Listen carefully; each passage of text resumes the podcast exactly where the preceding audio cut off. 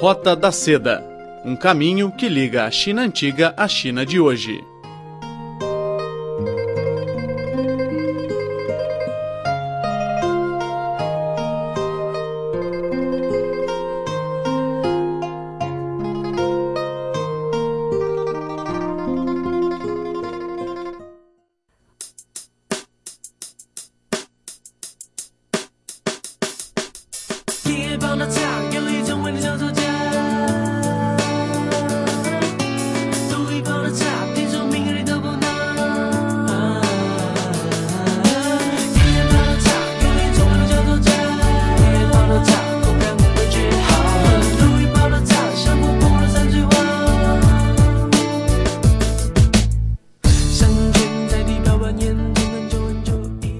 Olá, caros ouvintes, bem-vindos a mais uma edição do programa Rota da Seda. Hoje o nosso programa terá uma participação especial. Eu, Nina New, estou aqui no estúdio com a nossa colega brasileira e carioca, Laiana Azevedo. Tudo bem, Laiana? Olá, Nina. Olá, ouvintes. É um prazer estar fazendo essa edição do Rota da Seda, que está muito especial. Nina e eu acabamos de retornar da cidade de Tianmen, onde participamos de uma cerimônia em homenagem ao mestre Lu Yu e participamos também do lançamento das novas versões do livro O Clássico do Chá, escrito por ele. Então, Laiana, já tinha ido a Tianmen? Não, foi minha primeira vez na cidade. Foi minha primeira vez também. Nunca tinha ido. Então, Laiana, apresenta a cidade para os ouvintes. Tianmen é uma cidade pequena que fica no centro da província de Hubei, perto da capital Wuhan. Tianmen é a terra natal do mestre Lu Yu, autor do livro O Clássico do Chá. Como dissemos anteriormente, a cidade também tem um grande papel na cultura da província de Hubei. Tianmen também tem a fama de cidade de algodão e é conhecida pelas suas tradicionais comidas cozidas ao vapor. Nós fomos à cidade para participar da cerimônia de lançamento das novas traduções do livro O Clássico do Chá. Nesta nova edição, o livro conta com cinco traduções para as seguintes línguas: russo, inglês, português, espanhol e árabe. Mas, Laiana, conta mais das atividades que participamos. Além da cerimônia de lançamento das traduções do livro, assistimos um concurso de fazer chá Tomamos chá com alguns fãs de chá que estavam na cidade para o evento, subimos no topo do templo dedicado ao Luyu e vimos a paisagem geral da cidade. Passeamos pela cidade, provamos comidas ao vapor.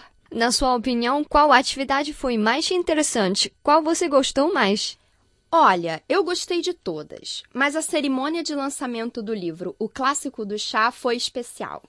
Foi um evento muito belo e grandioso e para mim foi importante porque o Departamento de Português da nossa Rádio Internacional da China foi o responsável pela tradução e revisão do livro para o português. Então, para mim, foi uma felicidade e um orgulho muito grande, já que me foi concedida a oportunidade de representar o Cripor neste evento. Eu também gostei muito da cerimônia. Foi mesmo impressionante. De fato, Lu Yu é o nativo mais importante de Tianmen e a personalidade mais influente. Lu Yu foi uma criança abandonada. Os pais dele o deixaram debaixo de uma ponte e um monge de um templo próximo o achou e o acolheu e o criou. Sim, inclusive nós visitamos a ponte de Tianmen, onde Lu Yu foi abandonado, que fica perto do prédio de 10 andares que hoje é dedicado a ele. O monge que adotou Lu Yu costumava tomar muito chá e todos os dias Lu Yu buscava água e fazia chá para ele. Acredito que foi assim que Lu Yu tomou gosto pelo chá, e desde a mais tenra idade ele começara a conhecer o chá. Quando Lu Yu tinha por volta de 13 ou 14 anos, não havia no templo um professor que o pudesse educar. Assim sendo, Lu Yu partiu e começou sua vida própria. Para ganhar a vida, ele juntou-se a um grupo de atores que fazia peças de ópera local e sempre desempenhava um papel inferior e feio, que era desprezado pelos demais. Embora ele fosse muito talentoso e inventasse muitas peças novas, ninguém lhe respeitava. Contudo, depois de assistir uma peça de Lu Yu, um funcionário do governo descobriu o talento dele e lhe ofereceu uma chance de estudar com um professor famoso.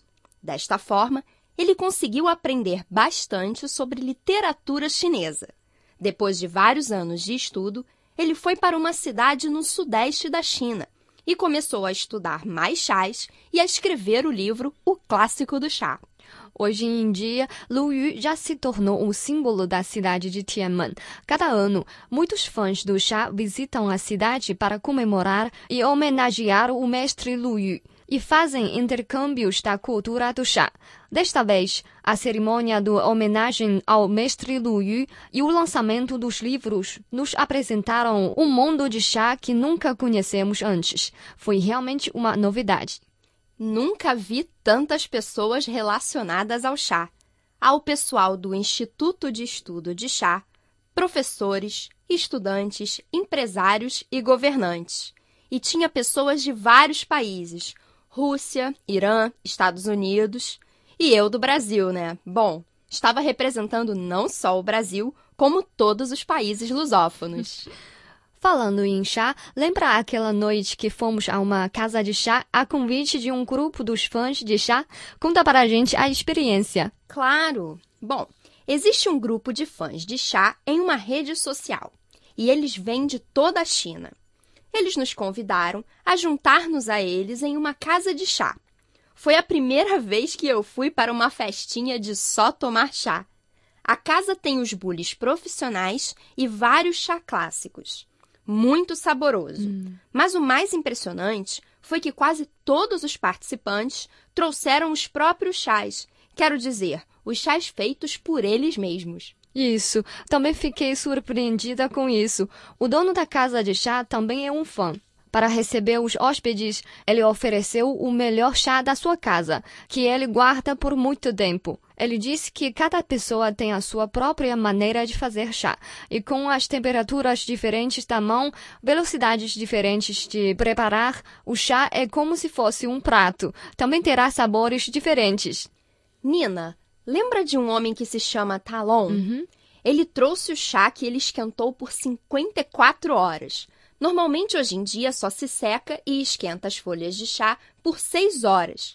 Mas ele seguiu o um método mais tradicional, de secar por 54 horas, e o chá realmente apresentou um sabor especial. Parece que tinha sabor de fruta, de flor, até de madeira, e você conseguia perceber todos esses sabores no chá ao mesmo tempo. Sim. Ele disse que ele sempre procura os melhores chás para tomar. E quando não pode achar, ele faz o próprio chá, muito interessante. Como todos os participantes trouxeram o seu chá, depois de provar o chá de alguém, eles começavam a discutir sobre o sabor do chá e avaliar se o método pode ser aperfeiçoado. Foi uma reuniãozinha de avaliação dos novos tipos de chá nós testemunhamos o nascimento de um novo chá. sim, parece que sim, né? O que eu acho mais interessante é que alguns dos participantes são irmãos. Quero dizer que antigamente eles não se conheciam. E depois de entrar neste grupo social, eles tornaram-se grandes amigos e decidiram se transformar em irmãos. E mudaram os seus nomes. Por exemplo, o Dalão que você mencionou antes significa grande dragão. Também vimos Taxá, que é grande chá, e Daji, que é grande felicidade. Foi o entusiasmo do chá que os aproximou e fez eles se tornarem os mensageiros da cultura da chá. É isso mesmo. Por exemplo, o Talon, ele é professor da Universidade de Sichuan e também dá aulas de cultura de chá para os estudantes. Vamos ouvir o que ele acha da divulgação do chá aos jovens. Quando dei aulas, reparei que entre os jovens há alguns muito apaixonados por chá. Lembrei que um estudante da Universidade de Sichuan me disse que ele ia ao Parque do Povo de Chengdu todas as semanas, porque ele acreditava que lá era um ambiente super bom para tomar chá. E mais uma vez, quando dei aulas no salão da Universidade de Tsinghua, o lugar estava cheio de estudantes e até de professores e idosos. Eles estavam muito interessados em assistir à minha aula e me fizeram tantas perguntas sobre o chá. Descobri que muitos jovens chineses têm vontade de conhecer a cultura do chá. Posso lhes dar orientações corretas e me sinto muito satisfeito. Precisamos de mais pessoas assim para divulgar a cultura de chá na China e para o todo mundo. Laiana, sabe que de fato já existe uma indústria de chá na China? Como assim? Uma indústria de produzir e vender chá, não é? Não, não somente assim. Foi realizado o concurso restrito de método de fazer chá em Tianmen. Encontrei uma menina de uma empresa de divulgação da cultura de chá de Shenzhen e ela me contou que há uma nova indústria de chá.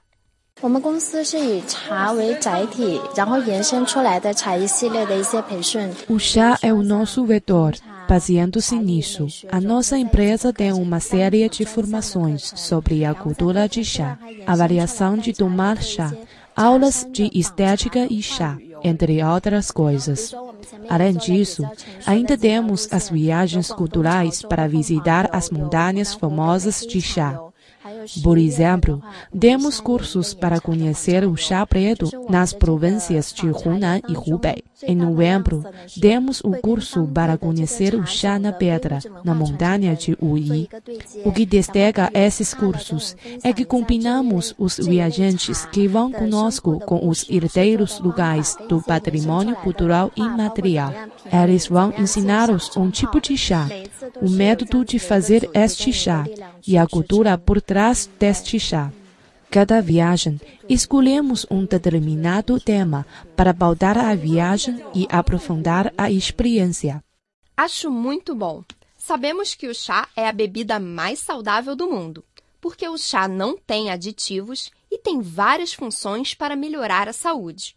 Através destas formações e viagens, os jovens podem conhecer mais sobre essa cultura tão tradicional e importante da China e também aprendem a viver devagar, como o processo lento de se tomar chá quente. Exatamente. Eu acho muito significativo, né? Laiana, eu sei que tomar água quente e chá quente não é um costume dos brasileiros em geral, sobretudo dos cariocas, né? Mas você toma muito chá, né? Já vi várias vezes você com uma garrafinha de chá a tiracolo. é verdade, eu tomo sim, Nina. Eu bebo muito chá. E é bom para a saúde, né? Já que cada chá tem uma função. Por exemplo, repara que sempre que eu volto do almoço, eu tomo um chá oolong ou um chá puar, que ajudam na digestão. Hum, sério? Sério. Dizem que o puar ajuda a emagrecer, a queimar a gordura da barriga. eu também gosto muito de tomar chá de jasmim. Aliás, uma dica: o chá de jasmim faz muito bem para a pele. A mulherada toda aqui na China toma chá de jasmim, não é, Nina? Eu também tomo. Eu fui aprender a tomar chá somente aqui na China, mas eu sou uma apaixonada por chá. Aliás, eu acho que eu sou uma péssima brasileira, porque eu odeio café e adoro chá. É verdade, concordo. A experiência da Laiana pode provar a nossa conversa. Então, garotos ouvintes, sejam bem-vindos a Tianmen para conhecer o charme do chá. Quando estiverem na China, incluam a cidade de Tianmen e a província de Hubei no roteiro de viagem de vocês. E aproveitem que agora temos uma belíssima edição em português do livro O Clássico do Chá, para conhecer um pouco mais sobre esse tradicional costume chinês. Bom, então o nosso programa Rota da Seda desta semana fica por aqui. A gente vai sair do estúdio e tomar um copo de chá quente. Adeus, amigos! Tchau e até a próxima edição. 再见。山腰哎，满山